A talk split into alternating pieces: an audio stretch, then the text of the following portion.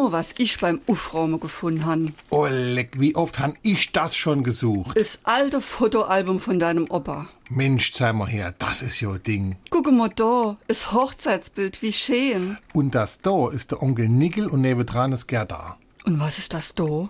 Ey, das ist aus dem Krieg. Da war mein Opa verwundet und war sieben Wochen im Lazarett. SR3. Warum wir so reden. Wie man schwätze.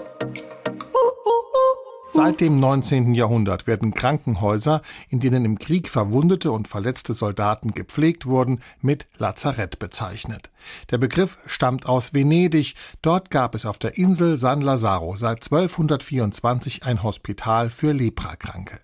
Insel und Krankenhaus waren nach der biblischen Figur Lazarus benannt, Schutzpatron der Achtung, Metzger, der Totengräber, Bettler und Aussätzigen. Ein Lazarett war also zunächst nur ein Seuchenkrankenhaus oder eine Quarantänestation. Als der Begriff dann irgendwann ins Deutsche übernommen wurde, bekam er die Bedeutung von Militärkrankenhaus. SR3